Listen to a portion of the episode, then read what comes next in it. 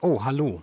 Ja, kein herzlich willkommen, denn ich bin überhaupt nicht in der Folge. Ich mache nur kurz eine Ansage, weil wir haben ja letztes Mal schon gesagt, oder war es vorletztes Mal? Ich weiß es nicht. Wir hatten ja schon gesagt, dass wir zu dritt mit Jonas nochmal eine Folge machen wollen. Das sollte heute auch stattfinden und wir haben auch angefangen. Ich glaube, es lief so zehn Minuten ganz gut. Aber da ich sowieso schon Internetprobleme hatte und alles sowieso schon nur stockend lief, ging dann auch einfach mein Computer ohne Vorwarnung komplett aus. Das liegt daran, dass ich schon seit einiger Zeit Probleme mit meinem Akku habe. Und der lädt auch nicht mehr richtig auf. Blöd. Auf jeden Fall haben wir dann entschieden, dass ich nicht in der Folge bin. Das heißt, ihr hört jetzt eine neue Folge von Jonas und Tim. Und ähm, wir hoffen, dass wir das Ganze dann zu dritt nochmal wann anders schaffen. Ähm, genau. Ansonsten wünsche ich euch jetzt viel Spaß mit der Folge und keep Michaeling. Bis später. Welcome to the first German Michael Jackson podcast.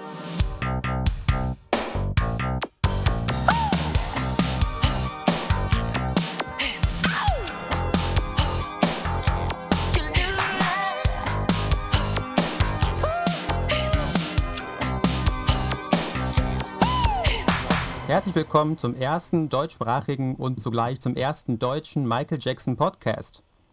Heute bin ich hier mit Tim, mein Name ist Jonas und eigentlich wollten wir heute zu dritt sein. Warum das nicht zustande kam, dazu gleich noch was, aber erstmal kriegt Tim das Wort. Ja, moin Jonas. Ich brauche gar nicht so viel Worte verlieren, denn eigentlich ist die Folge heute so auf deinem Ideenreichtum ähm, äh, begründet.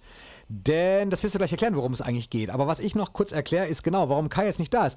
Eigentlich hatten wir heute vor, zum ersten Mal zu dritt eine Folge hier zu machen und hatten uns darauf auch gefreut, dass wir das mal nutzen, weil bisher hast entweder du mit keine Folge gemacht oder ich mit dir oder du mit mir, wie auch immer, also wie rum auch immer. Auf jeden Fall, heute wollten wir das mal zu dritt machen und jetzt haut es irgendwie halt doch nicht hin, weil äh, das da wirklich technische Probleme gab und Kais Rechner irgendwie abgeschmiert ist und ähm, ja, wir das jetzt einfach so machen, so abgesprochen haben. Insofern freue ich mich trotzdem auf eine Folge, aber eben ganz anders, als wir es eigentlich gedacht hatten. Worum geht's heute? Heute geht es darum, was Michael so in Deutschland gemacht hat, beziehungsweise was für Verbindungen er zu Deutschland hatte, was für Personen er hier kannte und so weiter. Das finde ich ist mal ein ganz abwechslungsreiches, interessantes Thema. Ich hoffe, ihr findet das auch. Und Tim und ich, wir haben uns beide so ein bisschen im Internet schlau gemacht und mal in unserem Gedächtnis gekramt, um so ein paar interessante Fakten zu finden. Und über die reden wir dann gleich. Genau. Und während du das sagst, äh, muss ich mir direkt eine Notiz machen. Weil äh, manchmal, kennst du das, wenn man sich, manchmal unterhält man sich, weil jetzt bin ich gegen das Mikro gestoßen, ich hoffe, es war nicht zu laut, da unterhält man sich und stößt, während der andere was sagt, muss man direkt noch was aufschreiben, was einem einfällt. Für die Sendung auch jetzt. Das kenne ich auch. Ich komme auch immer auf irgendwelche Gedanken, wenn jemand anderes etwas Interessantes sagt oder irgendetwas, was bei mir eben was anstößt. So, ich hab's aber auch. Alles klar. Und wir hatten, wir haben diese Sendung schon mal angefangen heute. Und wir hatten da, ähm, habe ich gestartet eigentlich mit der Frage, und die, die, möchte ich so halb wiederholen, wobei ich sie immer noch nicht klären kann. ähm, da habe ich nämlich Jonas gefragt, wie, wie starten wir eigentlich? Starten wir mit Michael in den Solo-Jahren oder starten wir schon früher bei den Jacksons und Jackson 5? Weil es auch da Auftritte mal in Deutschland gab oder einen Auftritt in Deutschland gab.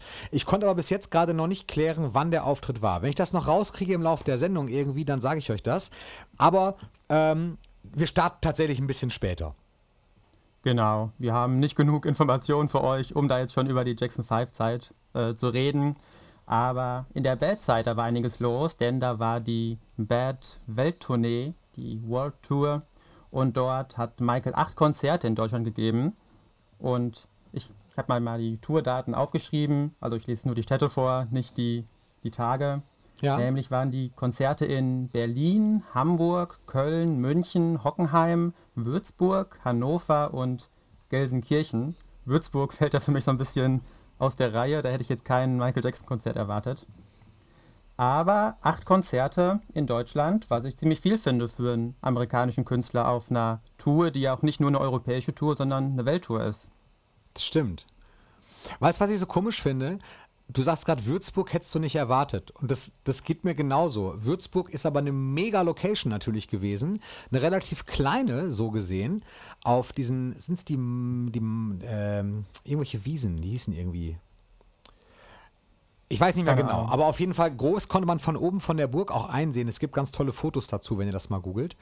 Und äh, Michael hatte immer so Orte, die, die irgendwie aus dem Rahmen gefallen sind. Also auch auf der Dangerous Tour später, Hameln zum Beispiel. Ja, das habe ich mir auch notiert. Ja? Hätte ich ihn Äh, auch nicht ja. auf dem Schirm gehabt. Nee, Oder auch letztendlich nicht. sowas wie Kiel.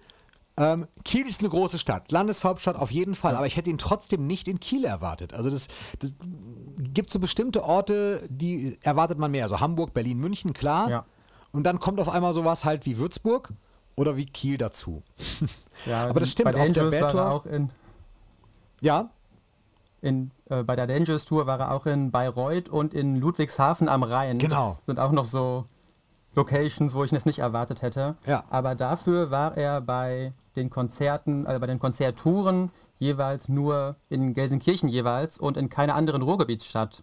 Also heutzutage findet ja irgendwie auch noch vieles in Dortmund oder so statt oder in Oberhausen, aber war auch nur ein Ruhrgebietskonzert. Ähm, ist das für mich interessant, weil ich im Ruhrgebiet wohne.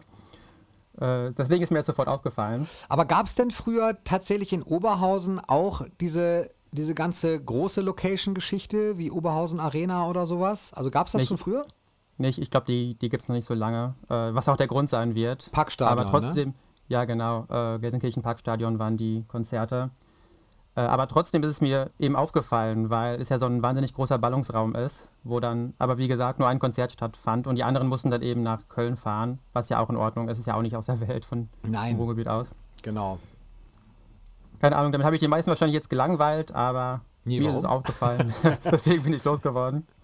Ähm, aber wir können ja ruhig nochmal bei der Bad Tour bleiben. Ja, Wie gesagt, acht Konzerte und äh, ich habe, glaube ich, keins von diesen Konzerten mal irgendwie auf YouTube oder so gesehen. Wahrscheinlich gibt es auch keins. Ich bin da, was Konzerte angeht, jetzt nicht so im Bilde. Da fehlt Kai jetzt sehr. das stimmt, ja. Wüsstest du, Tim, ob du ein Bad Tour-Konzert aus Deutschland irgendwann mal gesehen hast? Ähm, nicht ganz. Es gibt aber, ich habe so ein ganz komisches asiatisches 35 CD-Set oder so. Ähm, also das ist jetzt, das ist wirklich so. Und das ist so ein Koffer. Ich könnte den mal kurz, kennst du den? Ich kenne den, ja. Da ist vorne so ein, ich sag mal Hologramm ist es nicht, es ist mehr so ein Wackelbild, so ein, so ein Dangerous. Ein Dangerous Ja, Ding, genau. ja. Und da ist eine CD drin mit Aufnahmen der Deutschland-Tour. Okay. Und Ja, cool. ähm, das sind aber, das sind, ich hole es jetzt doch mal. ja, mach das mal. Denn ich habe mir dazu Notizen gemacht.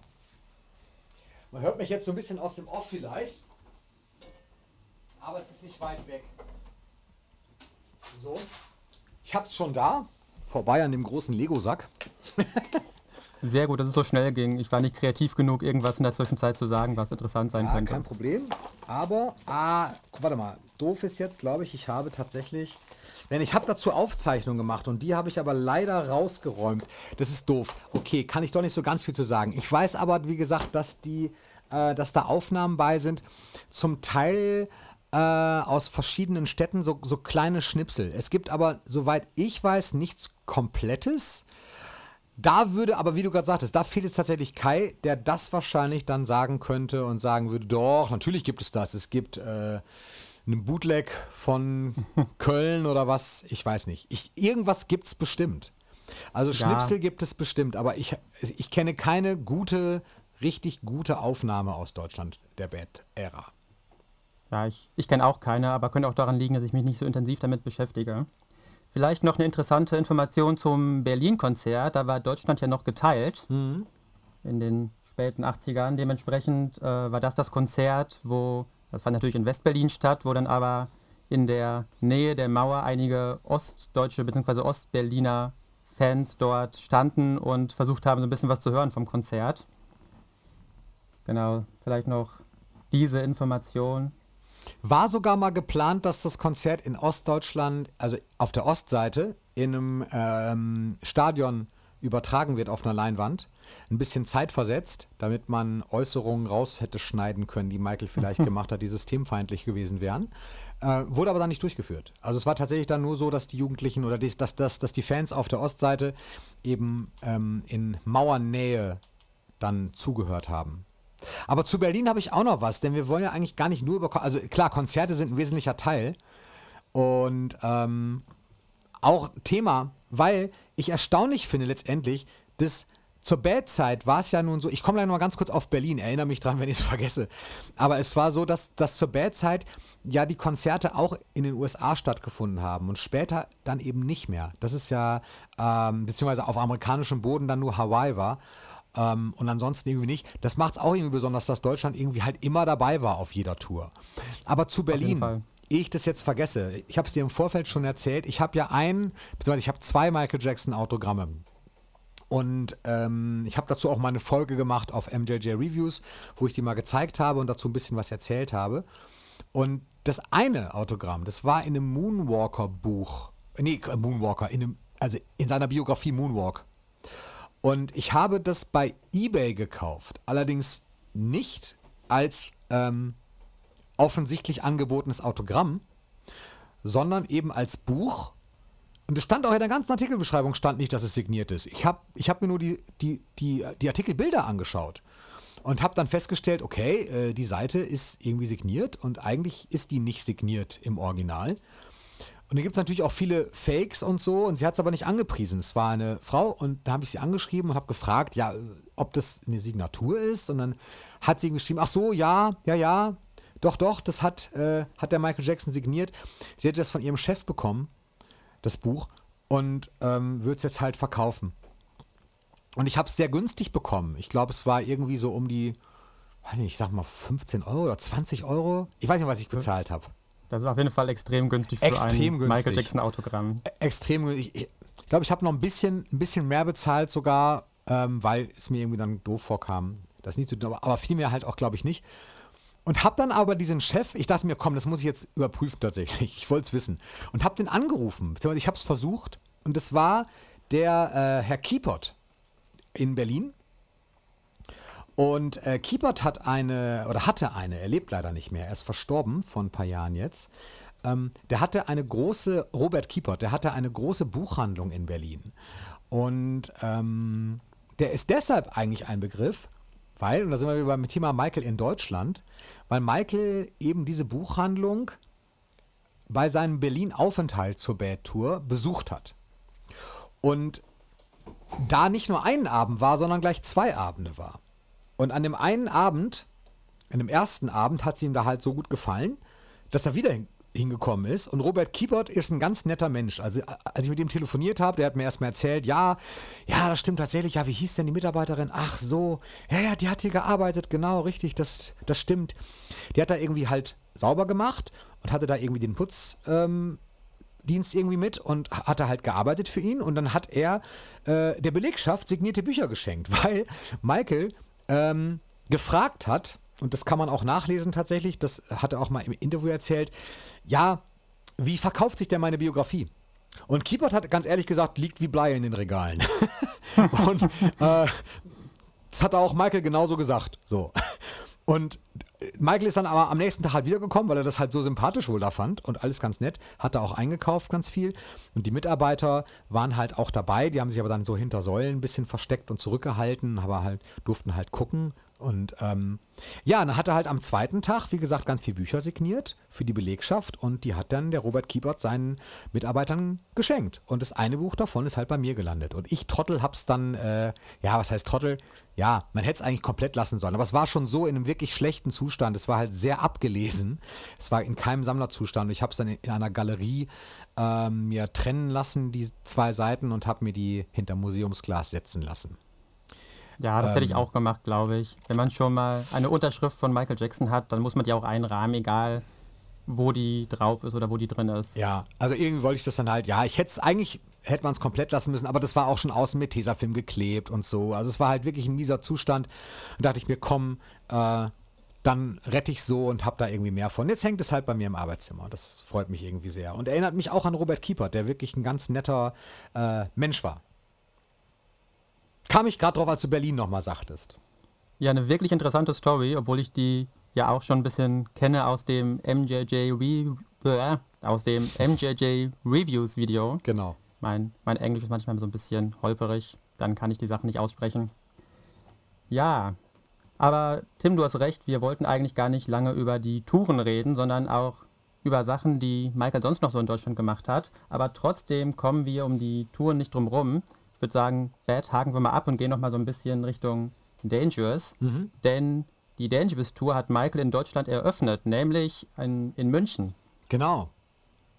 Es war ein sehr großes Konzert mit sehr vielen Zuschauern. Und ja, es ist vielleicht auch, also wir, wir kennen vielleicht einen Grund, warum die Tour in Deutschland eröffnet wurde. Ja, genau. Ähm, ja, Stichwort ist Marcel Avram, ne? Genau. Großer Konzertpromoter, großer Konzertbooker und äh, eben in Deutschland ansässig. Ich weiß nicht, ob Avram selber Deutscher äh, war oder ist. Ich, ich glaube, er hat noch eine, eine andere Herkunft irgendwie, aber er hat halt die Konzertagentur in Deutschland auch geführt.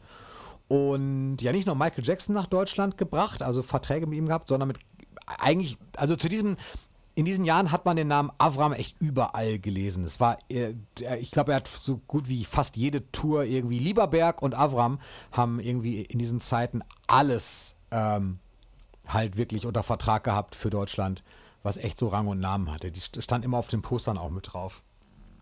Ja, genau. Ein riesiger Name. Das könnte dann eben ein Grund sein, warum die Dangerous Tour in München eröffnet wurde. Genau, und die weiteren Konzerte der Dangerous Tour waren in Köln, Bremen, Hamburg, Hameln, Frankfurt am Main, Ludwigshafen am Rhein, Bayreuth und das letzte war in Berlin. Waren also neun Konzerte der Dangerous Tour. Und ja, das Hameln-Konzert, wo wir uns ein bisschen wundern, warum man in Hameln das Konzert stattfinden lässt, war auch das kleinste der ganzen Tour mit 25.000 Leuten, die dort da waren. Dieses Konzert hat noch eine Besonderheit, nämlich wird da ein Bezug zum Rattenfänger von Hameln hergestellt, also diesem Märchen. Da wurde dann eine spezielle Musik gespielt, nur bei diesem einen Konzert. Ach, ehrlich wahr? Ja, das Auf dem Konzert dem, selber? Genau, auf dem Konzert selber. Also hat Michael natürlich nicht performt, sondern irgendwie ja. als Zwischenmusik, während er sich umgezogen hat. Ach. Genau, das, das habe hab ich mal vor Jahren gelesen in diesem äh, Buch äh, Michael Jackson and Classical Music. Mhm. Habe ich auch mal auf meinem Kanal vorgestellt. Wenn man sich für klassische Musik interessiert und für Michael Jackson ist das wirklich ein cooles Buch, weil da sehr viele so Insider-Informationen drin sind oder die man sonst irgendwie nirgendwo findet oder einfach, wo man nicht zukommt, äh, die irgendwo mal zu lesen. Äh, genau, das noch zum Hameln-Konzert. Mhm. Okay, das wusste ich auch nicht. Ja, stimmt, das sind so, das sind so Orte, da hätte man ihn nicht so ganz vermutet. Bei beiden Tourneen, Bad und Dangerous und letztendlich auch History, gibt es aber dann wieder doch auch einen Bezug wieder zu einem Deutschen. Und das ist, das ist das, was dich auch, glaube ich, so ein bisschen zu diesem Thema mitbewogen hat. Eben nicht nur die Konzerte hier, sondern auch die Personen, mit denen er sich so umgeben hat. Und Marcel Avram, klar, einer natürlich davon. Ähm, logisch. Ich habe im Vorfeld nochmal den Namen George Kerwinski gefunden. Und wenn man den nochmal googelt, den sieht man nämlich auf einigen Bildern. Es gibt immer so einen Mann, der ist mit ihm, äh, der ist häufig auf Bildern mit dabei. Und George Kerwinski ist, äh, hat angefangen eigentlich bei Michael als Fahrer. Und zwar so ein bisschen vor der Bad Tour hat er ihn mal irgendwann abgeholt am Flughafen und hat ihn gefahren und ist seitdem irgendwie äh, dann relativ fester Fahrer geblieben bei ihm und hat, war auch als Tourbegleiter immer mit dabei, hat sich um diverse Dinge gekümmert. Und ähm, der war zum Beispiel auch in Berlin bei der äh, Bad Tour, als Michael im Zoo war, verkleidet im Zoo war, war er auch dabei und sicherlich auch bei der Dangerous Tour. Und ich komme auf den einen Namen nicht. Erinnerst du dich an, äh, du warst ja auch nicht beim Michael Jackson Konzert, leider, äh, ich ja auch, leider auch nicht. Aber ähm, erinnerst du dich an diesen einen? Ich komme nicht auf den Namen. Ich glaube, es war ein Grieche. Ähm, griechischer Name. Nicht Theodorakis oder so, aber irgendwie so ähnlich. Es gibt einen, das wäre nämlich auch ein Deutscher, der auch immer dabei war und die, das Sprachrohr zwischen Fans und ähm, Michael war. Der immer gesagt hat, ja, der Michael Jackson kommt gleich und äh, der ist gleich da und der ist jetzt noch eben kurz im Hotel, aber versprochen, der kommt gleich nochmal raus und der immer zwischen den beiden Parteien äh, fungiert hat als, als Sprachrohr. Ich komme leider nicht auf den Namen. Ich muss das gleich ich raussuchen. leider auch nicht. Schade. Ich bin leider ganz schlecht, was Namen betrifft. Ich bin froh, wenn ich mir Michael Jackson merken kann. Da bin ich aber auch gut drin, mir das zu merken. Aber generell sind Namen gar nicht so mein Ding. Ja, ich hab's jetzt aber, glaube ich. Ich Dann bitte. Ja, ich äh, schau gerade. Äh, und zwar. Nee, falsch, Entschuldigung, Rückzug, habe ich nicht. Okay, weiter im Text. ich sag Bescheid, wenn ich es doch mal finden sollte. Okay. Ja, als, als Person wäre auf jeden Fall noch Dieter Wiesner, eine Person, die ja hier auch im Podcast sehr häufig genannt wird, wegen seines Buches Stimmt. vor allem. Genau, der Deutscher ist und der lange Manager von Michael war. Genau. Und Wiesner ja in den History-Jahren zu ihm gestoßen ist. Ich würde so gerne auch nochmal mit Dieter Wiesner tatsächlich hier sprechen, äh, weil ich das sehr interessant fände tatsächlich. Ich glaube, der hat Das- eine Menge Dinge zu erzählen. Ja, der erzählt auch immer gerne. Der, der kommt bestimmt mal hier. Ihr müsst ihn unbedingt mal anfragen. Haben wir schon, haben wir schon. Leider ihr haben wir bisher noch keine Antwort bekommen, aber ich vermute, er ist wahrscheinlich auch terminlich sehr eingebunden. Aber vielleicht klappt das ja irgendwann Ja, mit mal. Sicherheit. Das doch stimmt. schön. Ich würde Das mich auf jeden Fall prima. darauf freuen. Ja, genau. Okay, dann schließen wir die Touren mal mit der History Tour ab. Dort gab es 10 Konzerte, Bad 9, Dan äh, Bad 8, Dangerous 9, History 10, nämlich in Bremen, Köln, nochmal Bremen, Kiel, Gelsenkirchen, zweimal München, Berlin, Leipzig und Hockenheim. Genau, da haben wir Kiel als etwas äh, seltsamen Ort im Verhältnis zu den anderen. Und da hat, glaube ich, Kai gerade gesagt, das war mir gar nicht klar, dass die europäische Tour dort in Deutschland begonnen hat. Stimmt das? Das kann sein. Dazu müsste ich mir jetzt auch mal nochmal tatsächlich die. Das, das hatte er gerade vorbereitet. Das ist jetzt das Problem, weil er jetzt weg ist Ja. natürlich. Ähm, Ich glaube, er hat, als wir zum ersten Mal aufgenommen haben und dann rausgeflogen ist, gesagt, dass das in Bremen war, was passen würde, weil auf meiner Liste steht, dass Bremen das erste deutsche History-Tour-Konzert war. Ja, Kai ist ja immer sehr gut informiert, also glauben wir ihm das mal. ja, ich, ich vermute das mal fast. Der europäische Teil Genau. war in Bremen, ist richtig. Das stimmt. Ja, sehr cool. Dann haben wir auch keinen Quatsch erzählt, sondern die Wahrheit.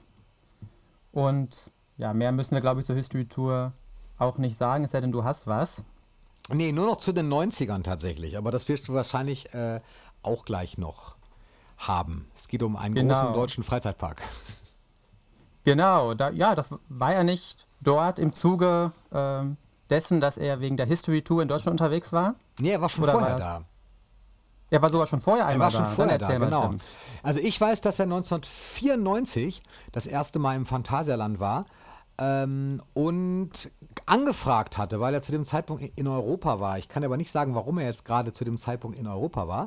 Aber da angefragt hat Gottlieb Löffelhardt, ist der Gründer vom Phantasialand, und äh, gefragt wurde, ob Michael eben mit, ich glaube, 100 Personen irgendwie so oder 150 im Phantasialand einmal sein kann. Und das Besondere an dem Fall, an dieser Zeit, war eben, dass es, es eher im Herbst, Winter so war, als der Park eigentlich geschlossen hatte.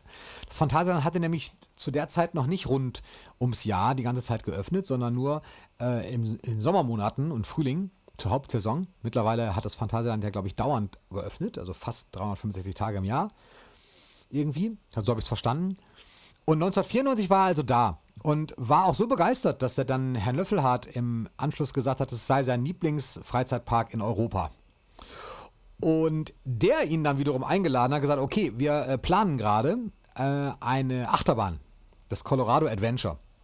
Und er hat ihm versprochen, wenn die eingeweiht wird, lädt er ihn ein und möchte das Ding Michael Jackson Thrill Ride nennen. Das fand Michael sehr, sehr, ähm, ja, sehr reizvoll. Und als Achterbahn-affiner Mensch, man kann das häufiger mal sehen bei YouTube, da gibt es sehr schöne Szenen. Hm, Habe ich auch mit Jenny schon mal drüber gesprochen. Nee, mit Anke habe ich darüber gesprochen. Genau, Ähm, weil, weil genau. die da fast da mit dabei gewesen wäre. Richtig, aber dann doch nach Hause gefahren ist. Hallo Anke. Und dann irgendwie, äh, ja, Löffler hat ihn eben eingeladen hat und am 11. Mai 96 das eben schon soweit war, also vor der History Tour. Genau, habe Ähm, ich gerade nochmal gegoogelt. und er dann nämlich die Bahn eröffnet hat tatsächlich mit. Und äh, das halt dann Michael Jackson Thrill Ride war. Und ich, sie wurde irgendwann wieder umbenannt nach seinem Tod. 2013. Ja, ich bin sie noch als Michael Jackson Thrill Ride tatsächlich gefahren. Ich bin sie, glaube ich, noch nie gefahren, weil ich, glaube ich, noch nie im Phantasialand war. Aber jetzt wo sie auch nicht mehr Michael Jackson Thrill Ride heißt, will ich die auch gar nicht mehr fahren. Glaub Dann bin ich. jetzt nämlich beleidigt als Michael Jackson Fan. Ich fand das auch Äh. nicht gut. Ich habe den auch sogar geschrieben und sie haben mir nie geantwortet. Ich fand das auch sehr schade. Ich verstehe auch gar nicht warum. Denn eigentlich ist das natürlich, das, das wäre doch die mega Erinnerung, sowohl fürs Phantasialand als auch äh, ja, für die Fans natürlich und immer wieder Anziehungspunkt. Das finde ich auch tatsächlich sehr schade. Aber Michael war noch ein drittes Mal im Phantasialand. Ich weiß aber jetzt nicht genau das Datum. Hast du da gerade zufällig mehr gesehen? Nein, aber das muss, glaube ich, ein Jahr später gewesen sein. Ne? 1997 kann das sein? Kann sein. Klar, zur History Tour wär- dann, ne? Das wäre dann nämlich das, wo Anke fast gewesen wäre. Richtig. Nämlich, eh, das wäre dann im Mai oder Juni, glaube ich, gewesen. Äh, ja, am, am 3. Juni war das Konzert in Köln. Das würde ja passen, Ja. weil das Phantasialand ja in Brühl ist, was bei Köln liegt. Äh, dann wäre er da um den Dreh nochmal dort gewesen, hätte das ganz für sich allein gebucht und dort ein paar Fans eingeladen, um dort einen Tag zu verbringen. Irgendwie so. Das müsste vom Zeitpunkt un- ungefähr so zusammenkommen, das stimmt. Also im Jahr 1994 war es auch, wie gesagt, nur für ihn geöffnet. Und ähm, ja, war natürlich klar, ein Stück weit, Michael hat häufig in Deutschland eigentlich Ausflugsziele äh, frequentiert, wie eben das Phantasialand. Kai hat mich gerade noch mal per Nachricht gefragt, er kann uns zwar jetzt nicht hören, aber er hat es vorher geschrieben, ob wir wissen, ob Michael Jackson mal irgendwann im Heidepark war. Meines Wissens nach nicht. Ich, also ich wüsste wirklich nicht davon. Also ich wüsste auch nicht davon. Habe ich noch nie gehört. Das müsste man Vielleicht weiß mal das jemand. googeln oder so, aber ich habe noch nie was davon gehört. Nee, ich auch nicht. Also ich wüsste wirklich nur vom Phantasialand in Deutschland als Park. Und ansonsten kamen dazu halt äh, auch Aufenthalte ähm, im Tierpark Hagenbeck. Das weiß ich. Das ist aber ja ein Zoo. Und da war er dann auch mal zu Gast. Mm, Das war aber meines Wissens nicht äh, in dieser History-Zeit. Das weiß ich gar nicht. Da habe ich noch nie was von gehört, dass er dort war. Es war, glaube ich, ein bisschen später irgendwie. Es müsste so, so Anfang 2000er irgendwas gewesen sein. Doch, doch, da war er irgendwie auch und hat da die Elefanten besucht und ähm, war da auch eher so ein bisschen inkognito. Ich habe das zu der Zeit früher auch nicht mitbekommen, aber er, er, er hat durchaus so Sachen gemacht. Und letztendlich, ja, kann man sich natürlich jetzt zu dem Zeitpunkt schon mal fragen, warum eigentlich Deutschland? So, was meinst du, war, Ja. warum Deutschland? Das ist eine, wirklich eine sehr gute Frage. Also er war ja ohnehin häufig hier. Also wenn das stimmt mit den Jackson 5, dann war ja auch schon als Kind schon mal hier. Es Vielleicht jetzt. hat es ihm einfach gefallen, keine Ahnung. Und hat dann gesagt, okay, wenn ich jetzt schon mal irgendwie hier bin, um irgendetwas zu tun, dass ich dann noch ein bisschen hier bleibe oder in, in Verbindung mit der Tour. Aber das ist tatsächlich eine sehr, sehr gute Frage. Ich habe eine kleine Theorie. Ja, bitte. Aber die sage ich dir sofort erst. Ich gucke mal gerade eben hier, ob ich das mit der, äh, mit dem. Nee, man findet hier irgendwie immer nur. Ich habe das, irgendwo habe ich das stehen. Ich habe es auch, ich meine, in irgendeinem Buch steht es auch drin, das wär, jetzt- wird jetzt zu weit gehen. Ich kläre das sonst mit den Jackson 5 bis zum nächsten Mal, bis zur nächsten Folge auf und äh, sag das dann letztendlich, weil es wäre jetzt äh, blöd, das jetzt alles rauszufinden. Meine Theorie, warum Michael häufig, häufiger eher in Deutschland war, ist, glaube ich, genau diese Kombination dieser Menschen. Ich glaube, er hat nämlich in Deutschland immer eine gewisse Wertschätzung erfahren, die trotz vielleicht negativer Presse, die es halt auch in seinen Lebensphasen gab, aber die immer wieder auch bestätigt wurde. Nicht zuletzt durch so Personen wie zum Beispiel Alex Gernand, der ähm, immer positiv auch über ihn berichtet hat, sich für die Dinge interessiert hat und der ja, als wir ihn dann mal hier hatten, im Gespräch auch gesagt hat, ja, Michael fand halt so toll. Oder er hat halt gefragt, habt ihr das wirklich geschrieben? So, wenn er geschrieben hat, das war ein super Konzert und all- allen hat's gefallen, weil Michael das nicht fassen konnte, dass die Presse schreibt, das gefällt jemandem, was ich mache. Äh, ich glaube, das war in Deutschland schon so ein bisschen besonders, auch wenn es hier natürlich auch Presse gab, die auf die Sensationen aus war. Aber es gab hier immer auch sehr wohlwollende Blätter, so, so wie halt die Bravo zum Beispiel. Ähm, oder ebenso Leute wie Dieter Wiesner, die dann später in den 90ern kamen, die letztendlich auch sich nicht, nicht so in den Vordergrund gedrängt haben, sondern auch Pläne mit ihm verfolgt haben, die, äh, die Michael interessierten, so wie zum Beispiel diese ganze Marvel-Geschichte zu verfolgen oder ein Online-Konzept aufzubauen, neues Business aufzubauen. Halt so Zeit für Innovationen. Oder letztendlich auch, und da kommen wir sicherlich auch irgendwann gleich zu, weil du hattest mir im Vorfeld auch gesagt, Er war ja auch in deutschen, ja, nicht in deutschen Fernsehshows, das stimmt nicht, aber er war in der größten deutschen Fernsehshows, äh, die die Samstagabendunterhaltung zu dem Zeitpunkt zu bieten hatte bei Thomas Gottschalk. Und hat da auch Kontakte geknüpft äh, zu einer Familie. Da reden wir bestimmt auch gleich drüber mal. Ähm, und ich glaube, all diese Dinge haben dazu geführt, dass er hier so eine gewisse, so ein gewisses Grad an Normalität, soweit man das sagen kann, erfahren konnte, was er in Amerika nicht bekommen hat. Kann ich mir vorstellen. Und Deutschland ist nun mal einfach good old Europe für die Amerikaner ein bisschen auch. Ähm, alles ein bisschen kleiner, alles ein bisschen gemächlicher. Vielleicht war das auch ein Grund. Ist aber auch nur meine Vermutung. Ja, das finde ich sehr plausibel. Jetzt, als du geredet hast, habe ich so ein bisschen drüber nachgedacht. Es gibt ja von der von dem History-Album diese besondere Version, wo er noch eine Message an seine Fans aufnimmt. Ja. Und ähm, das ist ja auf der ersten Pressung jeweils drauf in Deutschland, in Frankreich und in den Niederlanden. Und diese Version gibt es aber zum Beispiel nicht irgendwie von den USA. Also Ja. es gibt keine Nachricht, wo er sich bei seinen amerikanischen Fans bedankt oder bei seinen äh, italienischen oder japanischen Fans. Ja, okay.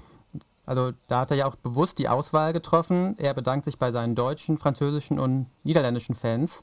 Und äh, das könnte natürlich auch ein Zeichen dafür sein, dass er die deutsche Fan-Community auch als besonders gut, als besonders schön, als besonders unterstützend in, äh, ja, empfunden hat. Und dann kommt man natürlich auch gerne in ein Land, wenn einen die Menschen, die Fans dort auch besonders empfangen zum Beispiel.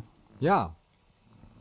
Auch zum Beispiel durch dann so, so fangeführte Fanclubs wie Malibu, die ja auch einen Beitrag dazu schon in der Zeit hatten. Und auch da immer schon den Kontakt gesucht haben und positiv berichtet haben und auch Fanaktionen schon gemacht haben. Also ich glaube, da, da schließt sich ein ganz großer Kreis zwischen Privatleuten, Geschäftsleuten und Fan-Community, der einfach in sich irgendwo stimmig war. Also so stelle ich mir das zumindest vor. Ähm, neben diesen ganzen Geschäftsleuten gab es ja aber auch dann so diese Privatkontakte letztendlich. Genau, nämlich ähm, ja, die Familie Schleiter, die ist da das große Beispiel. Die haben sich kennengelernt, also Michael und diese Familie bei Wetten Das, als Michael dort aufgetreten ist. Michael war ja zweimal bei Wetten Das, einmal 1995 und einmal 1999, hat aber nur beim ersten Mal auch performt. Ähm, ich glaube, die haben sich bei dem ersten Auftritt 1995 kennengelernt. Und zwar deshalb, weil der Vater aus der Familie Schleiter irgendwie in der Veranstaltungsbranche tätig war Ja, genau. und genau dabei Wetten das mitgewirkt hat und dadurch die Möglichkeit erhalten hat, dass seine Familie sich mit Michael Jackson treffen darf. Und da die Kinder wohl auch Fans waren von Michael, äh, haben die das natürlich super gerne angenommen und das ist, Treffen ist zustande gekommen und dort haben die sich angefreundet, was dann wirklich eine sehr innige Freundschaft war. Und Michael war dann, ich glaube 2006 war das, Tim korrigier mich, ja, ist richtig. äh, ja auch für, für mehrere Wochen in Hamburg bei eben dieser Familie, hat dort gewohnt, in einem ganz normalen Haus in Hamburg und hat da ein bisschen Zeit verbracht und nach der schweren Zeit, die er zu dem Zeitpunkt hinter sich hatte, ist so ein bisschen auf andere Gedanken gekommen. ja. Stimmt. Aber er war ja, er war ja, glaube ich, auch schon einmal früher da. Dreimal es ja sogar. heißt, dass, genau. Ähm, er hat auf jeden Fall irgendwann Ende der 90er dort auch einen Song vom Invincible-Album geschrieben. Ich weiß gar nicht mehr Speechless. welchen. Speechless tatsächlich sogar. Mhm. So ein ganz emotionaler Song sogar. Mhm. Und wann war er das dritte Mal da? Das weiß ich gerade gar Das nicht. weiß ich auch nicht. Ich weiß aber, dass er, äh, dass er, als es dann bekannt wurde in Hamburg, muss es sogar schon das vierte Mal gewesen sein, dass er da war. Und erst beim vierten Mal ist es aber, also ich war jetzt auch nicht dabei, aber das habe ich halt mal gelesen, dass, er, dass es erst da wirklich von Fans wirklich bemerkt wurde, weil es einfach vorher ganz diskret behandelt wurde. Also es wurde halt nicht der Presse gesagt, Michael Jackson ist in Hamburg. Äh, er war halt privat da und hat halt die Familie besucht und hatte da eine gute Zeit und sie haben Spaziergänge gemacht und waren im Wald. Es gibt ja auch ganz tolle Fotos davon oder Ausschnitte davon. Und dann gab es ja, das hat, hast du das gerade gesagt? Ich komme jetzt so ein bisschen durcheinander, ähm, ob du das vorher gesagt hattest oder jetzt oder gar nicht. Ähm, dass die Familie hat dann ja ein Interview jetzt vor kurzem, also relativ vor kurzem im Fernsehen gegeben. Das erste Mal eigentlich nach Genau. der äh, nach der Leaving Neverland, ich mag gar nicht Doku sagen, also nach der Leaving, nach der Leaving Neverland Sendung. Und hat da das Bedürfnis gehabt, doch einmal an die Öffentlichkeit zu treten und eben ein Genau. bisschen zu erzählen. Hast du das gesehen? Genau. Ja, ich habe, als das rauskam, habe ich das gesehen. Das war, glaube ich, ein Aktebeitrag äh, in Sat 1. Ja. Dort habe ich, das habe ich heute nochmal gesucht und den leider nicht gefunden. Okay. Nur ein Beitrag aus dem Sat 1 Frühstücksfernsehen, wo die mit der Journalistin, die dieses Interview geführt hat, gesprochen haben. Ja. Und äh, sie hat das dann so ein bisschen aufbereitet, beziehungsweise auch nochmal dieses Leaving Neverland in einen richtigen Kontext gestellt.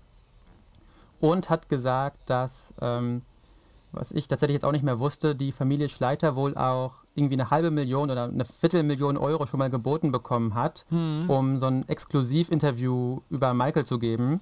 Und das haben die abgelehnt mit der Begründung, dass Michael ein Freund von ihnen war und sie einen Freund nicht, auch nicht für eine Viertelmillion an die Presse verkaufen und dort äh, Details auspacken, die Michael ihnen im Vertrauen gesagt hat oder die, die eben in einem privaten Kontext zusammen erlebt haben. Was, wenn das stimmt, ich wirklich extrem bewundernswert und beeindruckend finde.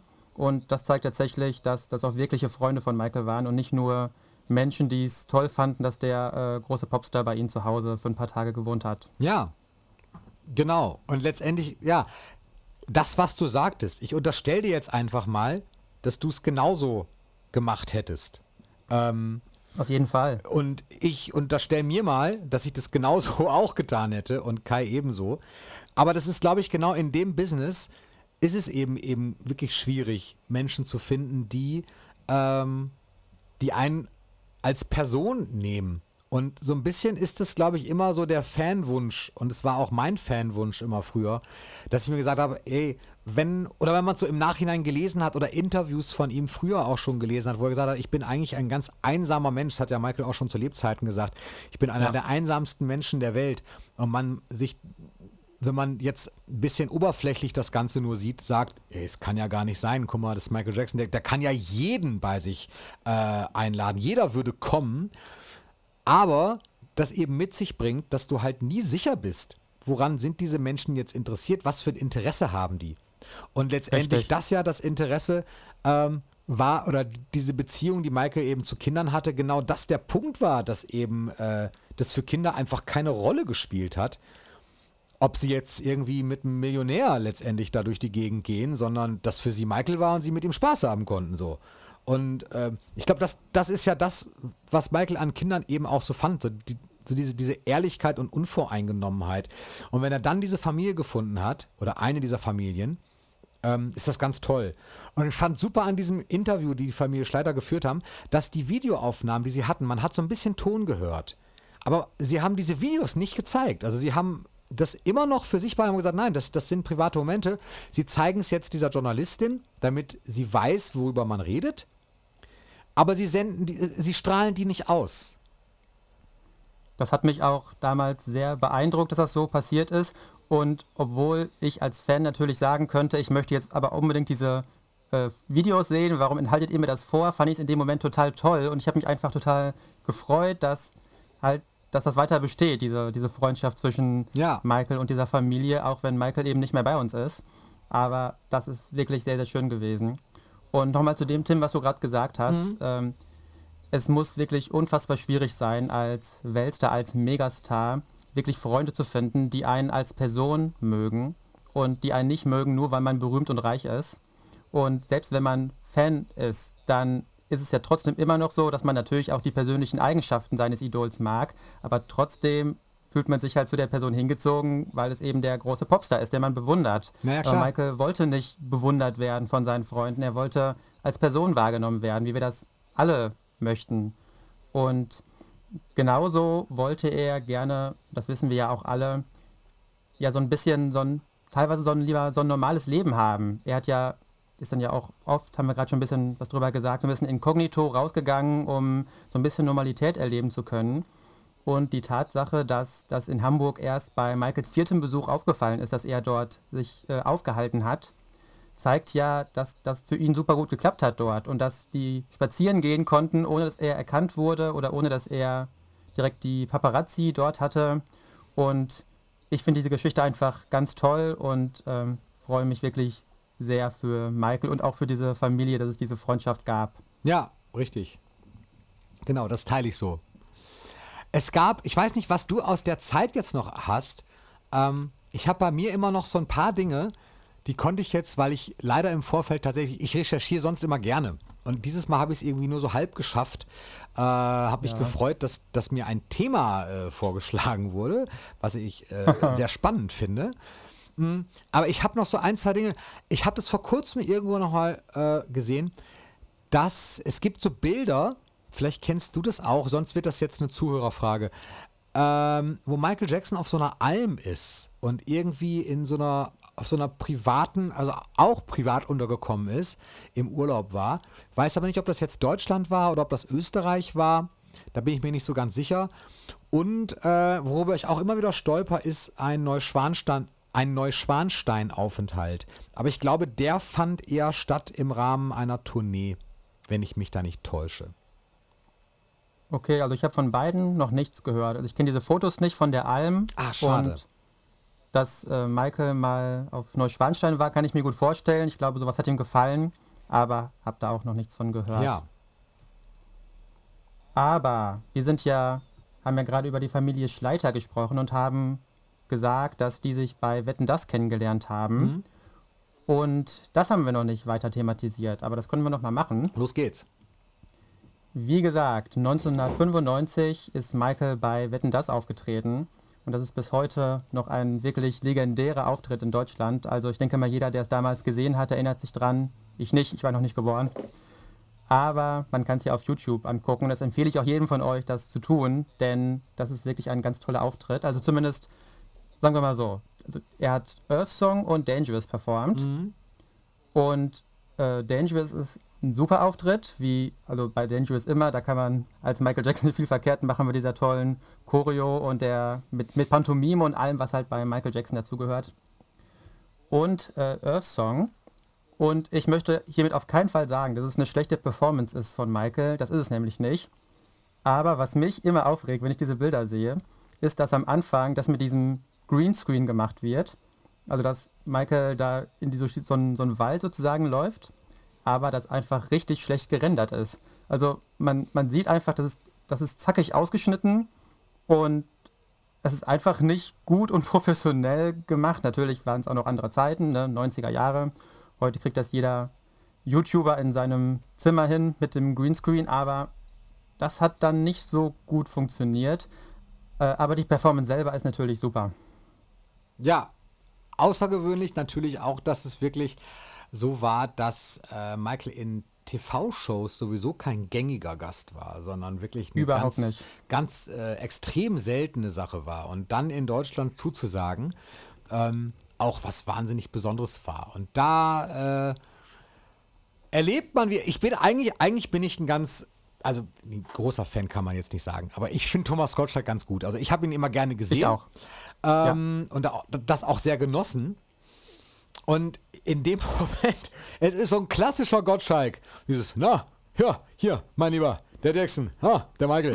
Ja, na, go, ja, na, hallo. Und ich dachte so, ey, weißt du, verdammt nochmal, ey, du triffst gerade Michael Jackson, da kann man ja wohl ein bisschen ehrfürchtiger sein. Aber auf der anderen Seite, nein, ich konnte es verstehen, klar, er, er hat ja, ich, ich denke, wenn man Thomas Gottschalk ist, trifft man ja auch ganz viele Menschen. Aber, Ja, ähm, das war seine Art, wie er mit jedem großen Star umgegangen Genau. ist. Und Genau. ich finde das charmant und das war seine Art. ja, Und Auf jeden Fall. Nein, kreide ich ihm auch auf keinen Fall an. Und dann auch noch tatsächlich das Interview dazu danach zu kriegen, wobei es natürlich auch, äh, Michael, war beim zweiten Mal auf Promo für Michael Jackson and Friends? Genau. Ich wollte aber noch äh, was zu äh, 1995 Ja, erstmal ja. noch sagen. Ähm, nämlich gibt es eine offiziell erschienene DVD-Box, die heißt 30 Jahre Wetten das. Ja, die habe ich auch. hier gerade. Die habe Äh, ich auch, wollte ich genau. jetzt nur noch einmal erwähnen für alle, die daran vielleicht interessiert sind. Die ist 2011 erschienen zum 30-jährigen Jubiläum. Und dort ist, ja, dort sind drei DVDs, die internationalen Stars, die deutschen Stars und die besten Wetten. Genau. Also da ganz, ganz viel alles drauf. Und eben auch der Auftritt von Michael, allerdings nur Earth Song und nicht Dangerous. Mhm. Aber das nochmal als Information, es ist also wirklich ein offizieller Release von Sony Music lizenziert, wo eben ein Konzertauftritt von Michael drauf ist. Und ich glaube, das wird häufiger mal vergessen, wenn es um Releases geht, wo eben eine Performance von Michael drauf zu sehen ist. Stimmt, richtig. Wird tatsächlich. Die habe ich aber auch. Ja, die, die, ist auch, äh, die ist auch echt super. Ich, ich mag ja so Sachen, wo dann so ein bisschen Content drauf ist, den man sonst nirgendwo drauf hat. Ja. Und deswegen war das für mich definitiv ein Artikel, den ich unbedingt haben musste. Stimmt, ja, war, war mir auch so. Gibt's aber auch noch, ne? Kriegt man den noch äh, ganz normal bei allen möglichen Online-Häusern? Also ich würde sagen, auf jeden Fall bekommt man das Ja. noch sehr, sehr gut gebraucht. Ja, ich sehe schon. Okay. Und Hm. wenn man es neu haben will, das dürfte eigentlich auch kein Problem sein. Nein, also ich sehe es auf jeden Fall problemlos hier schon mal so mit Mitte 20 Euro ist man schon dabei. Also kein extrem rares Sammlerstück. Aber tatsächlich sehr schön, das stimmt. Vor allem, wenn man dann noch dazu noch eine leichte Affinität zu Wetten das hat, ist das Genau. äh, doppelt natürlich äh, ein cooles Teil. Könnte ich gleich mal wieder gucken. Danke für den Guck-Tipp. Werde ich mir nachher nochmal irgendwann rausholen oder morgen. Und dann, Ja, ich habe das tatsächlich, ich habe es tatsächlich auch jetzt die Tage nochmal gesehen, diesen Earthsong-Auftritt allerdings nur. Vielleicht war das deswegen noch so unterbewusst in meinem Kopf drin und mir ist die Idee gekommen mit Michael in Deutschland. Keine Ahnung, wir werden es nie erfahren. Äh, genau. Bevor wir zu 1999 kommen, oder Tim, hast du noch Nee, was mach zu mal. 95? Nee, alles gut. Bevor wir zu 1999 kommen, äh, noch ein Fun Fact. Sonst ist Kai hier immer für die Fun Facts zuständig, aber ich vertrete ihn heute mal in der Hinsicht. Ja. Michael wäre fast noch ein drittes oder damals zweites Mal bei Wetten das aufgetreten und hätte da auch was performt. Und da hängt jetzt ganz viel dran. Nämlich sollte er eigentlich 1998 noch äh, Smile performen bei Wetten das. Ja, sagt mir was. Hm. Das hat er dann nicht gemacht, weil er nach der Tour nicht so gut drauf war. Also ihm ging es schon während der Tour nicht so gut. Aber dann war er sehr erschöpft und hat diesen Auftritt relativ kurzfristig abgesagt. Und das ist der Grund, warum diese weltberühmte Smile-Single gecancelt wurde. Ach Quatsch. Tatsächlich, ja. Es ist, äh, da, von denen gab es ja schon welche, also die wurden ja schon teilweise gedruckt, Ja. aber dann alle wieder eingestampft, weil die Plattenfirma nicht der Meinung war, dass die Single stark genug ist, wenn Michael diesen Song nicht äh, live performt im deutschen Fernsehen. Und es gibt auch eine Pressung des History-Albums auf CD, wo ein Sticker drauf ist, wo steht inklusive des Wetten das Hits Smile. Ja, stimmt. Das hast du. Diese, ja. diese Pressung ist auch sehr selten, die habe ich auch nicht, hätte sie gerne, ähm, weil auch diese Versionen wieder zerstört wurden, oder beziehungsweise wurden dann da vermutlich nur die Hüllen zerstört, wo dieser Sticker drauf war, nachdem eben rauskam, dass Michael doch nicht bei Wetten das auftritt und nicht äh, dort Smile performt. Und ich glaube, das ist wirklich was, was auch sehr viele gar nicht wissen. Also auch gerade in der Sammlerszene, da wissen natürlich alle, dass die Smile-Single gecancelt wurde. Aber dass das der Grund ist, das ist, glaube ich, ein weniger bekannter Fakt. Also, jetzt, jetzt wisst ihr es, falls ihr es vorher noch nicht wusstet. Ja, ich wusste es auch nicht tatsächlich. Ja, prima. Cool. Dann hast du auch noch mal was gelernt. Ja. Okay. Aber äh, jetzt können wir zu 1999 kommen. Da ist Michael nämlich wieder bei Wetten das gewesen. Allerdings hat er nicht gesungen, sondern nur Michael Jackson and Friends angekündigt. Genau. Mit äh, Luciano Pavarotti, glaube ich, wenn ich mich nicht täusche. Ja, Der war auch mit dabei und ähm, einer Menge äh, lautrufender Fans. Richtig. und die waren sehr laut. ja, das stimmt. Auch da liebe ich ja. Ja, genau. Sag mal. Thomas Gottschalk hat dann Michael gebeten, die Fans so ein bisschen in Schach zu halten, zu beruhigen. Äh, mit mäßigem Erfolg, würde ich mal sagen. Äh, aber bei Wetten, das wurde ja sowieso immer überzogen. Deswegen war das, glaube ich, kein Problem, dass es ein bisschen länger gedauert hat, bis sie sich beruhigt haben. Tim, hast du es damals im Fernsehen gesehen? Ja, habe ich. Ähm, habe ich. Beide, beide Auftritte Beide. Auftritte, ja, richtig, Ja. beide Auftritte. War so die, die Hochzeit natürlich. Ich fand damals aber die, ähm, ich hätte mir mehr gewünscht, also ich war so ein bisschen enttäuscht, weiß ich noch, von, von dieser Bühnenbildgeschichte, weil ich irgendwie dachte, ja, irgendwie, äh, da hätte man mehr zaubern können. Und bei Earth Song fand ich halt auch super performt, aber der Hebekran wirkte irgendwie so, so sehr fabrikmäßig da drin. Und das, Ja. das weiß ich noch, das war das Einzige. Ansonsten war es halt die absolute Besonderheit. Klar, das war, das war der Hammer, dass, äh, dass Michael Jackson dahin kam, weil er halt vorher gar keine äh, Fernsehauftritte sonst gemacht hat. so wie andere Leute. Ne? Also wenn du jetzt, keine Ahnung, Tina Turner oder Sting oder wen auch immer hattest, die, die sind halt, die waren halt häufig Gast oder Phil Collins oder so. Da hat man sich gefreut, hat gesagt, ey, guck mal, heute Abend kommt dann Phil Collins.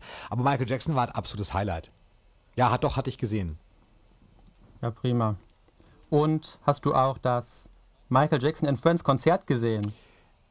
Also live ja sowieso nicht. Ich habe ja schon mal gesagt, ich habe Michael leider nie live wirklich gesehen. Aber live im ZDF bestimmt. Live im ZDF habe ich es dann gesehen, aber ich habe tatsächlich an diese, an diese ZDF-Übertragung, das war wirklich eine Übertragung, ne? Ich, ich konnte mich nämlich. Das war eine Live-Übertragung. Ich konnte mich nicht mehr wirklich richtig gut daran erinnern. Es waren nur so Ausschnitte und ich habe es dann später nochmal irgendwann im Internet gesehen. Und äh, kann mich auch da halt wieder an Thomas Gottschalk erinnern. Irgendwie erinnere ich mich immer an Ja. Thomas Gottschalk auf der Bühne, ich weiß auch nicht. Ja, und, und da hast du mit Sicherheit keine guten Erinnerungen an Thomas Gottschalk, Das- weil das er ging so, dort ja. nämlich Michael den Anfang versaut. Das weiß ich nicht mehr, sag mal schnell. er Fun Fact fängt Nummer ja mit diesem, mit diesem Medley an, also sozusagen mit diesem Beginn von Don't Stop Till You Get Enough Ja. und kommt dann so auf die Bühne und äh, also die Moderation macht wie gesagt Thomas Gottschalk, Ja. mit, wird assistiert von äh, Michel Hunziker. Ja, genau. Und ähm, dann sagt er, ja, und jetzt kommt gleich Michael, wir warten noch, bis er kommt, aber es kann noch einige Minuten dauern. Mhm. Und dann kommt er aber schon auf die Bühne und man hört so ein bisschen im Hintergrund, wie es losgeht mit, diesem, mit dieser Bassline. Mhm. Und dann sagt Thomas Gottschalk, oh, und da ist er schon, er ist doch früher als da als gedacht. Äh, ich präsentiere ihn, den King of Pop, Michael Jackson. Und dann ist halt ge ge gefühlt schon, ist schon, das ist schon bei dem dritten Song in dem Medley. Nein, ist er natürlich nicht. äh, kurz danach kommt dann dieser, dieser Schlag, wo er dann da halt diese Drehung macht und dann halt so auf der Bühne steht.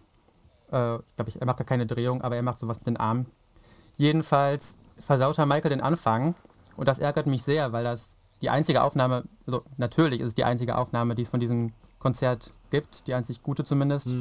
Äh, und das ist wirklich sehr, sehr schade, dass er den Anfang versaut. Aber ansonsten finde ich die Moderation dort in Ordnung. Nur diese eine Sache, die hat mich da gestört. Ja, ja. Ich hatte mal vor Jahren sehr großes Glück. Da habe ich, äh, also das muss es wirklich vor Jahren, ähm, muss ich so 15, 16 gewesen sein, habe ich eine, ein ganz großes Konvolut an VHS-Kassetten von Michael gekauft. Und dort war eine selbst aufgezeichnete Kassette von diesem Konzert äh, nämlich drauf. Die habe ich auch mal vor ein paar Jahren ein, eindigitalisiert und habe die auf DVD gebrannt. Und ähm, deswegen habe ich das ganz gut im Kopf, wie das nämlich war, diese Übertragung. Die, das fing an, das Konzert ging ja den ganzen Tag. Das fing schon am frühen Nachmittag an. Aber die Live-Übertragung startete abends. Und zwar, ich, also die haben dann noch ein paar Auftritte gezeigt und dann kam Michael und das Konzert war vorbei. Und als das Konzert dann vorbei war, ist die Live-Übertragung sozusagen abgebrochen und die haben die Aufzeichnung von den ganzen Auftritten vom Vormittag und Mittag und Nachmittag äh, gezeigt. Ja. Ähm, und ich glaube, bei YouTube findet man nicht alles davon. Ich habe auf jeden also ich, hab, ich wollte mal den Auftritt von Ringo Starr, der hat da auch, ist da auch aufgetreten, habe ich mal im Internet gesucht und nicht gefunden. Aber den habe ich dann auf dieser Kassette drauf. Sind auf jeden Fall, ich glaube, das haben wir noch gar nicht gesagt, neben Michael noch ganz, ganz viele andere Stars aufgetreten. Und zwar nationale und internationale Stars. Und auch ein sehr großes Spektrum an Genres wird dort bedient, was also für mich persönlich dieses Konzert sehr kurzweilig macht. Ja, bestimmt. So ein, so ein Eintagesfestival quasi. Genau, kann man so ein bisschen so sehen. Und wurde auch wieder gesammelt für ähm, Deutsches Rotes Kreuz, oder? Genau, soweit ich weiß schon. Das ähm, Deutsche Rote Kreuz ist auf jeden Fall überall in diesen ganzen Merchandise-Produkten, die es dazu gibt, drauf. Also dieses Tour-Merchandise, ist ja keine Tour gewesen, aber dieses Konzert-Merchandise. Äh, T-Shirts gab es da und so ein Programmheft. Und dort ist überall auch das Logo vom Deutschen Roten Kreuz. Ähm, und, ah, dieses Ticket. Ja, das habe ich auch, glaube ich. Genau. Ich halte es gerade in die Kamera, äh, nicht für euch, aber für Jonas, der sieht das gerade, weil ich noch mal wissen wollte, äh, was es damit auf sich hatte. Und es steht wirklich Rotes Kreuz UNESCO, äh, das What More Can I Give Konzert und äh, das, das ist ein Ticket von München. Hier übrigens war mal Konzert Rau. Rau ist der Veranstalter gewesen. Und 25 Mark wurden als Durchlaufspende äh, direkt vom Deutschen Roten Kreuz und der UNESCO dafür eingenommen. Aber immerhin von 145 Mark. Ah, du hast das T-Shirt. Hey, okay. Ja, ich habe jetzt gerade dieses habe gerade dieses T-Shirt mal rausgekramt, Ja. als Tim geredet hat. Cool. Ähm, ich finde dieses T-Shirt vom Design her ganz, ganz schrecklich. Also dieses, das ist so ein Logo mit so einem Himmel und dann ist hier mit so Buchstaben so ein Gesicht da reingemalt. What more can I give? Ich finde das, also das ist vom Design her eine absolute Katastrophe. Findest du? Ich finde, es geht. Ah. Ja, Geschmäcker sind verschieden. auf jeden Fall ist auf der Rückseite ähm, auch nochmal Werbung drauf für das äh, analoge Konzert in Seoul in Korea. Das fand zwei Tage früher statt. Ähm, es gab also noch ein zweites von diesen Konzerten, wo dann auch natürlich keine deutschen Künstler aufgetreten sind.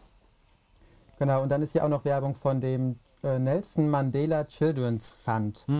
Genau, die sind dann auch auf manchen äh, Promo-Artikeln auch zusammen abgebildet, Michael und Nelson Mandela, weil die so ein bisschen das zusammen promoted haben. So, und wer jetzt meint, das geht ja doch bei uns um Konzerte nur und es sollte doch um Michael Jackson in Deutschland gehen, der irrt so ein bisschen, weil auch das natürlich wieder ein Special-Konzert ist, was äh, in Deutschland stattgefunden hat und was ja auch genauso gut in anderen Ländern hätte stattfinden können. Trotzdem hat er sich für Deutschland entschieden. Also wieder so ein. Ähm, muss man auch sagen, Deutschland ist natürlich auch wirklich ein großer Musikmarkt, hatte immer schon, äh, war immer schon auch so ein bisschen bekannt dafür, dass eben Deutschland treue Fans zu äh, irgendwie bringt. Nicht nur bei Michael, sondern bei ganz vielen anderen auch. Boygroups wurden zum Beispiel früher gerne auch mal in Deutschland getestet. Wenn man es in Deutschland geschafft hat, dann war das oft ein Zeichen dafür, dass man es äh, in anderen Ländern auch schaffen kann.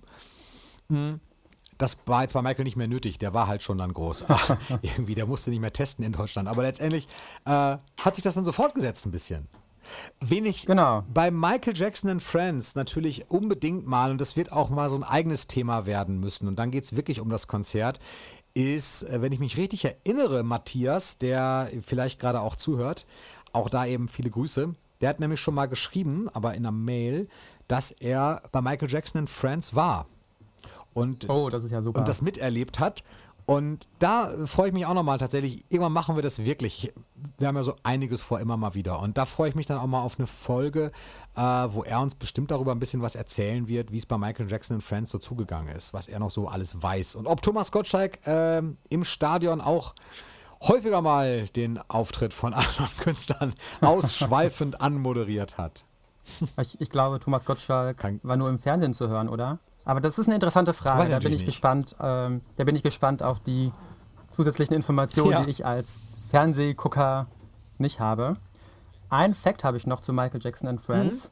Mhm. Nämlich hat sich Michael bei dem Auftritt von Earth Song bei Michael Jackson and Friends verletzt. Ja. Dort gab es einen Unfall. Es war, er war auf so einer Art Hebebühne, so einem brückenähnlichen Ding, glaube ich, wenn ich mich richtig erinnere. Und dieses Ding ist abgestürzt mit Michael drauf. Und Michael hat einfach ganz normal weiter performt. Und ich glaube, danach kam sogar noch ein Song. Das weiß ich jetzt aber nicht mehr genau. Auf jeden Fall hat er sich nichts anmerken lassen, aber hinterher ist rausgekommen, dass er sich doch ernsthaft verletzt hat und auch ärztlich behandelt werden musste. Aber Michael, ganz der Profi, würde niemals ein Konzert abbrechen. Äh, da muss schon einiges passieren, sondern er hat das dann durchgezogen und auf die Zähne gebissen. War aber verletzt tatsächlich auch.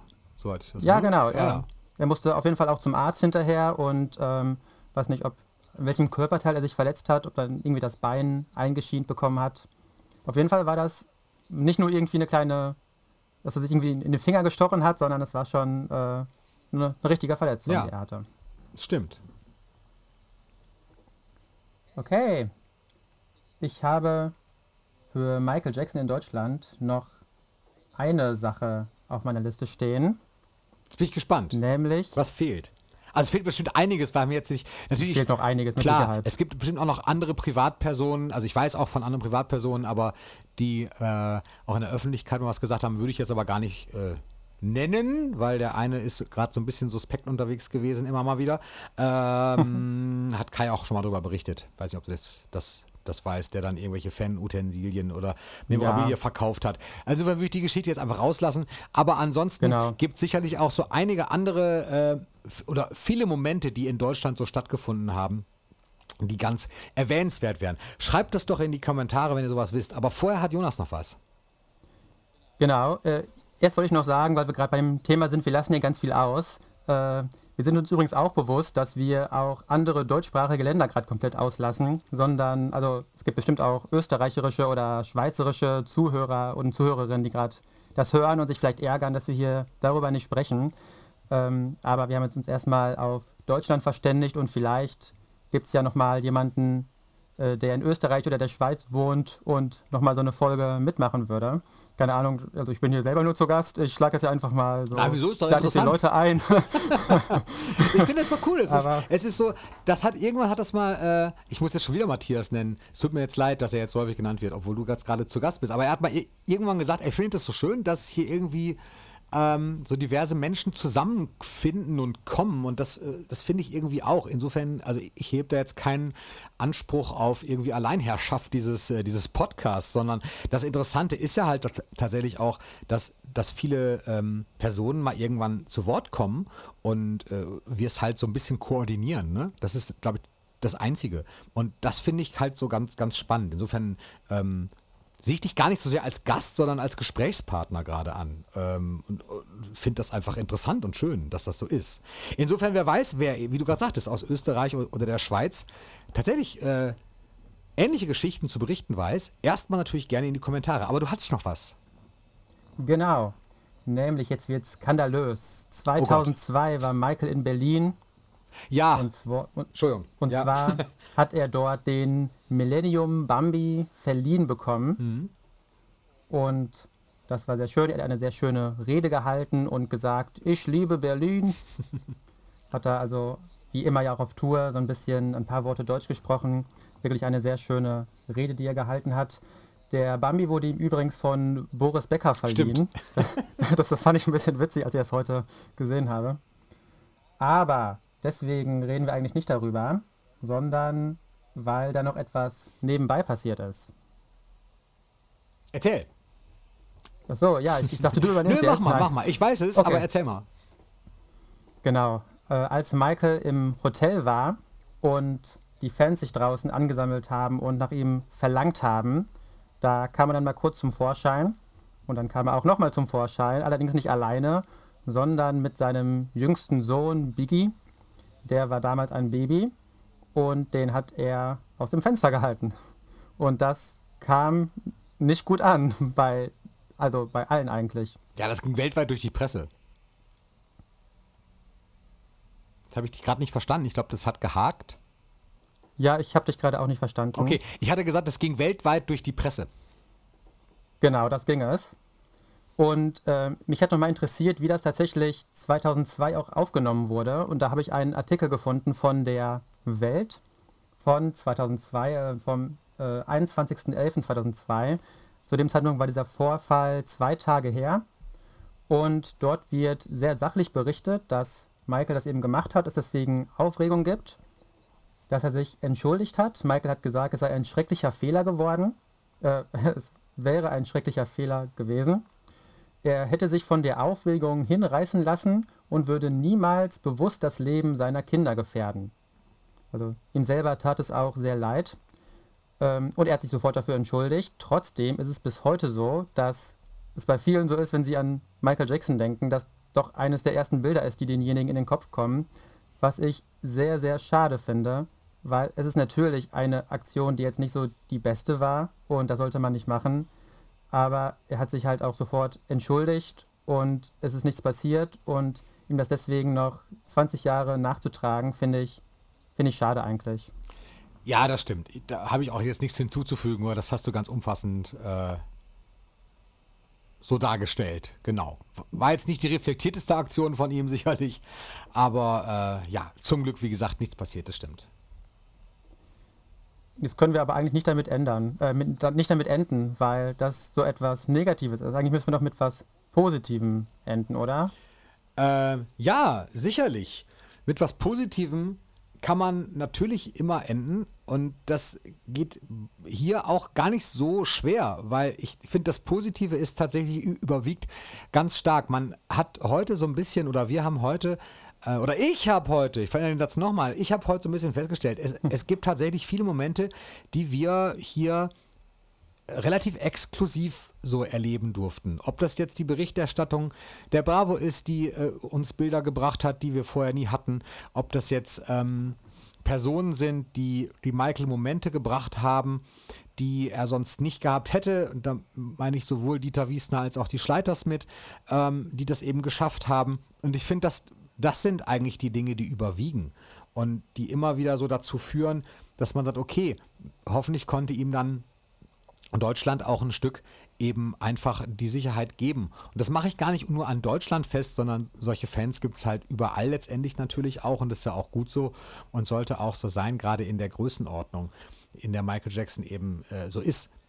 Insofern finde ich das eigentlich durchaus positiv und ähm, ja, freue mich auf, auf, auf, auf viele äh, neue Dinge. Das, was zum Beispiel auch da, da, möchte ich wieder ganz kurz ein bisschen Werbung machen für den Malibu-Fanclub, äh, weil Jenny zum Beispiel da auch eine, eine ganz schöne Rubrik hat, wo sie eben deutschsprachige, und da meine ich glaube ich wirklich deutschsprachige, das ist glaube ich nicht auf Deutschland beschränkt, bin mir aber nicht ganz sicher, ähm, Fans und Personen ins Spiel bringt und die erzählen lässt, was ihre Erinnerungen sind und wie ihre Begegnungen oder Zusammenarbeiten mit Michael sind.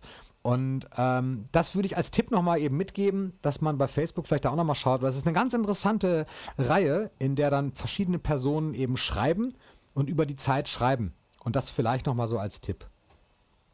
Ja, das ist ein sehr guter Tipp. Ich kenne diese Rubrik auch und kann die auch jedem empfehlen. Ist wirklich sehr informativ, auch wenn es vielleicht keine von diesen Geschichten heute hier äh, reingeschafft hat. Also haben wir, glaube ich, keine von thematisiert. Aber wir wollen ja auch nicht nichts vorwegnehmen. Nee, das sollte man sich tatsächlich selber mal durchlesen. Und der ein oder andere von den äh, Personen, die das schreiben, wird aber auch sicherlich hier mal irgendwann zu Gast sein. Darauf freue ich mich dann auch. Oh ja, darauf freue ich mich auch, wenn ich das dann hören kann. Bestimmt. Jetzt müssen wir noch erstmal Werbung für Social Media machen, sonst schimpft Kai mit uns. das kannst du, wenn du es weißt. Ich weiß nur, wir sind überall irgendwie ein bisschen. Außer bei Twitter, da waren wir mal und jetzt nicht mehr. Genau. Also, äh, auf äh, YouTube könnt ihr diesen Podcast hören, falls es nicht gerade sogar schon tut, unter MJJ Reviews. Und das ist auch der Name der Facebook-Seite. Und bei Instagram heißt die Seite, jetzt lass mich nicht lügen, der MJ Podcast, der Michael Jackson Podcast. Mhm. Eins von beiden. mein Kanal heißt MJ Willimir, da weiß ich, wie der ja, heißt. Ist gut. Da könnt ihr auch vorbeischauen. Auf jeden Fall. Und äh, der Podcast hat auch eine E-Mail-Adresse. Nämlich, welche? Ja, atweb.de. Irgendwas mit probiert alle Boah. möglichen Sachen aus mit der MJ Podcast, der Michael Jackson Podcast. web.de, probiert das alles aus. Probiert ähm, das alles. Geil. Nee, sag das nicht, daher kriegen e jetzt irgendwelche wildfremden Leute Mails. Wobei, ganz ehrlich, wir werden jetzt auch nicht mit Mails überschüttet. Ich glaube, wir kriegen mal alle paar Wochen, flattert, glaube ich, mal so eine Mail rein. Und inso, insofern ist das nicht wirklich wild, wenn jetzt jemand irgendwo anders hinschreibt. Aber nee, wartet mal bis nächstes Mal ab. Ähm, dann kann Kai wieder sagen, wo, wohin ihr euch da wenden könnt. Genau, der ist der Social Media Experte. Ich habe letzte Woche eine schöne Nachricht bekommen auf Instagram. Da hat jemand eine Podcast-Folge mit mir gehört mhm. und ähm, hat mich dann etwas gefragt zur Amiga-Pressung des Thriller-Albums. Habe ich mich sehr darüber gefreut, dass ich da eine Nachricht bekommen habe. Viele Grüße. Ich freue mich auch immer über Nachrichten. Also nicht nur Tim und Kai, sondern ich auch. Und ich denke mal, Tim, wenn du nichts mehr hast, dann haben wir es, oder? Dann haben wir es. Das Einzige, ich habe noch eine Sache, bevor ich dir gleich das Schlusswort übergebe und du heute Tschüss sagst. Ich habe ähm, ich soll noch sagen, ich bin mir nicht ganz sicher. Wir machen das so, dass wir im Sommer jetzt so ein bisschen Sommerpause machen. Das liegt zum einen, ihr habt es gemerkt, an an Technik ein bisschen, die dann bei, nicht bei allen von uns im, im, Dachgeschoss so gut funktioniert, dann ist es auch zum Teil wirklich sehr, sehr heiß und schwierig aufzunehmen. Und wir haben ähm, uns auch eine kleine Sommerpause jetzt für uns äh, so eingenommen. Ich will nicht sagen verdient, das will ich nicht sagen, aber auf jeden Fall für. Das sag ich, ihr habt die verdient. Okay, also wir haben es auf jeden Fall für uns so, so geplant, dass wir ein bisschen Pause machen, so ein bis anderthalb, zwei Monate irgendwie so. Das ist eine relativ lange Zeit, aber wir sind auf jeden Fall wieder zurück und zwar mit ganz äh, spannenden neuen Gästen und Folgen. Darauf freuen wir uns sehr. Aber es könnte sein, dass äh, Kai, weil er heute eben nicht da war, mit mir noch eine kleine äh, Mini-Folge einschiebt und wir dann noch mal einmal uns zusammen in die Sommerpause verabschieden. Ich vermute sogar, das wird so sein, denn ansonsten äh, konnte er sich ja jetzt gar nicht verabschieden. Das wäre auch irgendwie doof. Also insofern bleibt es heute bei der Folge und ich sag so mal Tschüss und gebe das letzte Wort an Jonas, bei dem ich mich schon mal bedanke, dass er heute wieder hier war. Ja, ich war sehr gerne wieder hier. Ich hoffe, es klappt demnächst auch nochmal zu dritt. Heute saßen wir schon zu dritt hier und dann hat es doch nicht geklappt. Ich wünsche euch auch allen ein schönes Wochenende, das jetzt hören, oder eine schöne Woche, falls ihr den Podcast erst später hört. Auf jeden Fall, tschüss.